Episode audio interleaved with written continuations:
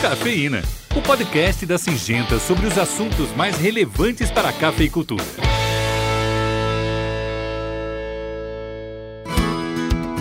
Oi, pessoal, sejam muito bem-vindos ao Cafeína dessa semana. Eu sou o Sérgio Andrade e, como sempre, vou trazer para você o melhor conteúdo sobre o mundo do café.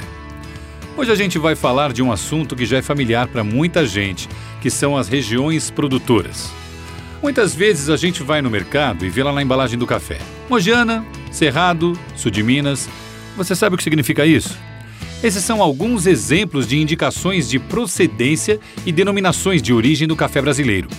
Esses selos indicam que aquele café tem características muito particulares, que só são encontradas nos grãos produzidos naquela região. Encontrar esses cafés únicos é uma grande sacada para a cafeicultura, porque isso traz mais valor e reconhecimento para o produto. E o Brasil tem uma grande vantagem nesse ponto, porque o nosso país é bem grande e possui uma enorme diversidade geoclimática, o que faz com que a gente encontre aqui lugares que produzem um café com qualidades únicas, com sabores e nuances especiais que só podem ser encontrados aqui. E esse é um potencial que a gente precisa aproveitar mais.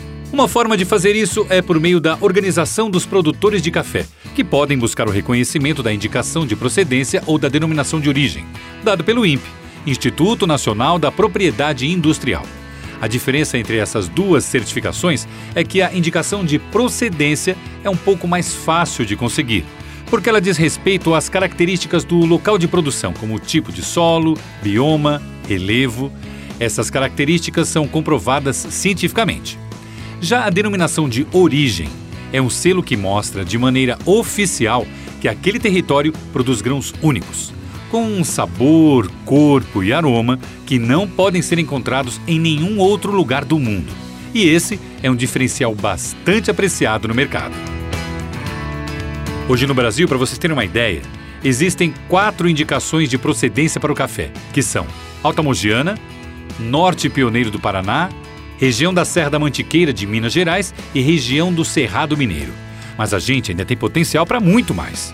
A Nucof, inclusive, incentiva e apoia os agricultores e federações de cafeicultores para que explorem todo esse potencial das nossas regiões produtoras. Por levar o café do Brasil para o mundo todo, a plataforma sabe o quanto nossos grãos são reconhecidos pela excelente qualidade lá fora e quer cada vez mais que esse produto seja valorizado como merece. Agora vamos falar do que está rolando nessa semana. Nos dias 11 e 12 de março, em Monte Carmelo, Minas Gerais, acontece a Feira do Cerrado da Cochupé.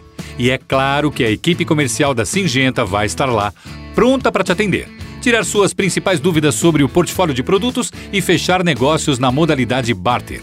Não fique de fora dessa. Além disso, também estão acontecendo alguns eventos de reconhecimento da Nucof. No dia 10 de março, a ação vai rolar na Terrena Agro de Patos de Minas, Minas Gerais. No dia 12, o evento acontece na Terrena Agro de Patrocínio, também em Minas Gerais. E no dia 13, vai ser a vez da AP Agrícola de Piuí, Minas Gerais também. Se você tiver em algumas dessas regiões, não pode perder, hein? Bom, por hoje é isso, pessoal. E vocês já sabem, né? Qualquer dúvida, sugestão ou comentários é só mandar um e-mail para cafeína@podsim.com Sim, com Y de Singenta. Agora tô indo nessa, mas em breve eu volto com mais cafeína. Grande abraço!